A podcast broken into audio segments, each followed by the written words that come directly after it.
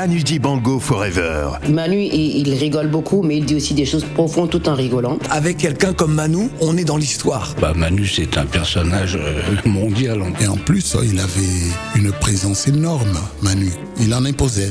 Manu Dibango Forever. Il y a des moments où j'y pense, il y a des moments où j'y pense pas, tu vois. C'est, c'est pas une réponse de Normand, mais j'y pense pas tous les jours à laisser une trace, quoi. Manu Dibango Forever sur Africa Radio. Un programme présenté par Phil le Montagnard. Manu Dibango Forever, épisode 8. Bienvenue à tous. De 1956 à 1962, pendant des années, Manu Dibango va écumer les clubs de Bruxelles à Kinshasa en passant par Douala. Il fait la connaissance d'une bruxelloise avec qui il va partager 40 ans de sa vie.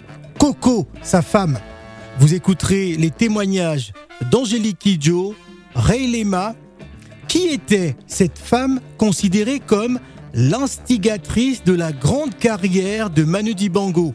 Écoutons le récit de Blaise Njeoya, journaliste et réalisateur de documentaires. Manu Dibango Forever sur Africa Radio, un programme présenté par Phil le Montagnard. C'est c'est ce qui explique un peu toute sa carrière. C'est que cette femme-là, il a un compte en Belgique, comme vous savez. C'est à peu près bien écrit dans sa première biographie qui s'appelle 3 kilos de café. Dibango quitte ses études ici en 56, je crois. C'est l'équivalent de la deuxième année de Subdoco, voire une troisième année de philo. Je dis ça parce que les gens ne le savent pas. Donc il arrive, il rencontre cette femme. Cette femme est déjà chanteuse et musicienne. Donc, il faut vous rendre compte qu'entre les années 56-58, ça ne faisait pas bon pour une femme blanche, fut-elle belge, de se mettre ouvertement avec un noir. Les noirs du Congo, c'est sa grosse plaisanterie, ne pouvaient pas y venir, puisque les Belges interdisaient à leurs colons du Congo et Leopoldville de venir voir à quoi ressemble leur cul. Par contre, les gens qui venaient de France, qui avaient un passeport français, colons français, pouvaient, eux, Partir à Bruxelles. partir à Bruxelles. Donc cette femme-là, elle joue des maracas, elle chante. Dibango rejoint la Belgique lorsque l'armée américaine, une grosse partie, quitte l'OTAN et s'installe à Bruxelles. Donc lui, il suit en fait les gens qui sont ses maîtres. Donc cette femme là-bas va un peu devenir en fait la personne qui va lui donner non seulement un lieu pour vivre, qui va lui donner un toit, mais je soupçonne aujourd'hui que c'est elle qui va l'aider à comprendre qu'il n'est pas question de dissocier la musique qu'il fait pour divertir les gens et les problèmes de l'époque qui sont à peu près ce qu'on appelle aujourd'hui les problèmes coloniaux. Donc ça se passe à un moment où, faut-il rappeler ici, euh, la Belgique est un pays spécialement brutal. Avec, euh, c'est chez eux qu'on coupait les pieds et les mains pour un, un colonial qui avait, déconné. Donc, pour vous donner un exemple, Dibango peut dormir dans un hôtel hein, un hôtel simplement à, Bruxelles ou à, à Namur. Pas moyen de moyenner. C'est madame qui disait que bon, là, là, là, ça va se passer comme ci, comme ça. De telle façon que je soupçonne que ce n'est pas pour rien qu'il la chante de ses premiers morceaux.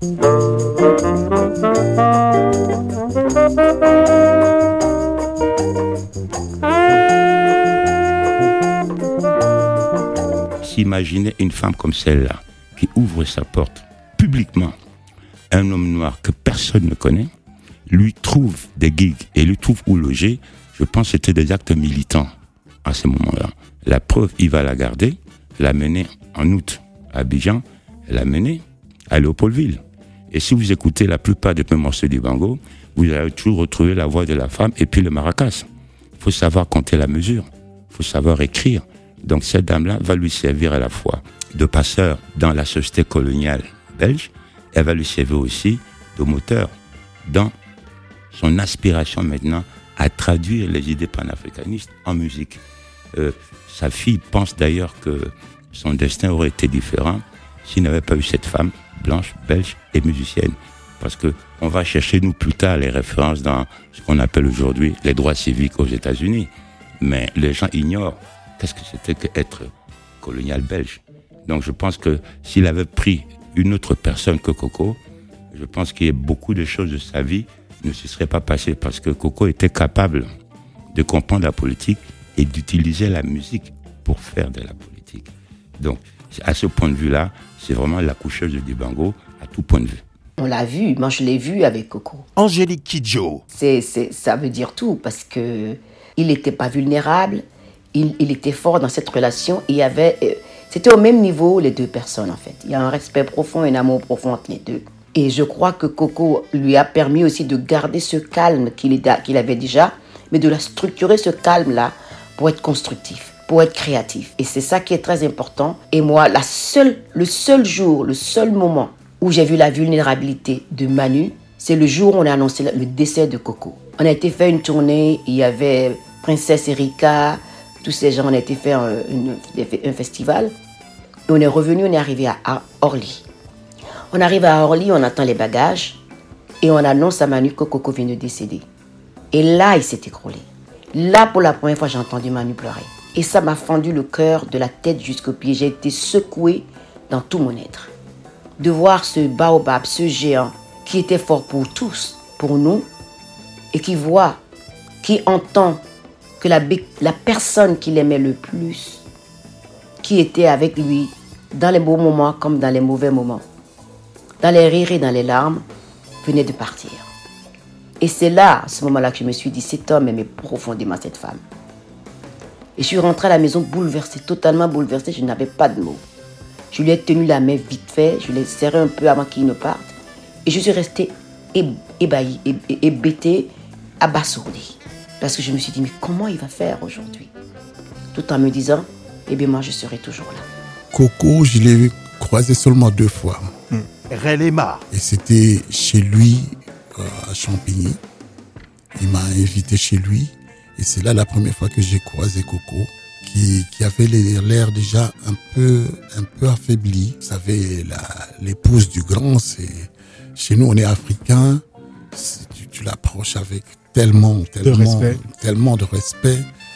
Euh, on a très peu échangé parce qu'elle est venue. Elle m'a, regardé, elle m'a salué avec beaucoup de gentillesse. Et puis, elle, est- elle a disparu. Et parlait pas, on ne parle pas de l'épouse du, du grand, quoi.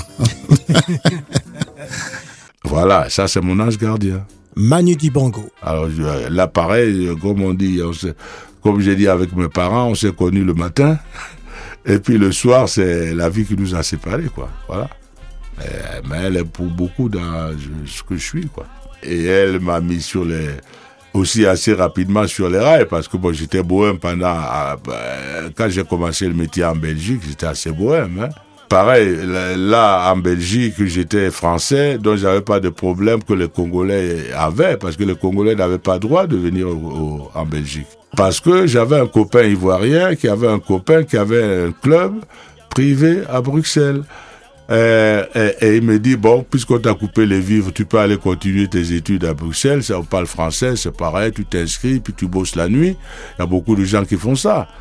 Ça, c'était mon propos quand je suis allé. Puis quand je suis arrivé à Bruxelles, les lumières de la ville, et les machins, enfin bon, j'ai été happé par, et j'ai trouvé du travail tout de suite. Le gars, euh, Fax Clark, ça a été le premier trompettiste euh, ivoirien d'ailleurs à être installé, qui était dans le ballet de Keta Fodeba, euh, avec Fonseca qui a fait les Anges Noirs après. Et eux, ils se sont installés en Belgique. Et donc, ils ont ouvert des clubs privés où le, le roi actuel, là, moi, je l'ai, Albert, hein, moi, je l'ai connu quand il était jeune. Il venait avec toute sa bande euh, dans les clubs privés. Et c'était un super club. Bah, c'était la chance pour moi. Un côté, me coupe les vivres. Deux, j'entre dans un club hyper euh, coté à Bruxelles. je gagne ma vie. Six, euh, quoi, six mois après que j'étais au club, j'avais une énorme Studebaker. Tu vois, donc on m'a coupé les vivres, mais la musique m'a... mais ce que j'ai appris normalement à l'école, voilà encore une chance, c'est que j'étais, comme tout le monde ici, il y avait des professeurs de musique. Bon, tu veux apprendre la musique, c'était pas un problème. Et moi, j'aimais ça. Bon, donc j'ai eu mes leçons de piano normalement. Et puis quand j'ai eu mon saxophone, naturellement, je suis allé chez le professeur. Ça, ça, c'est le- le- l'attitude des gens ici. et donc j'ai bénéficié de ça. Donc j'ai appris avec des professeurs. Des...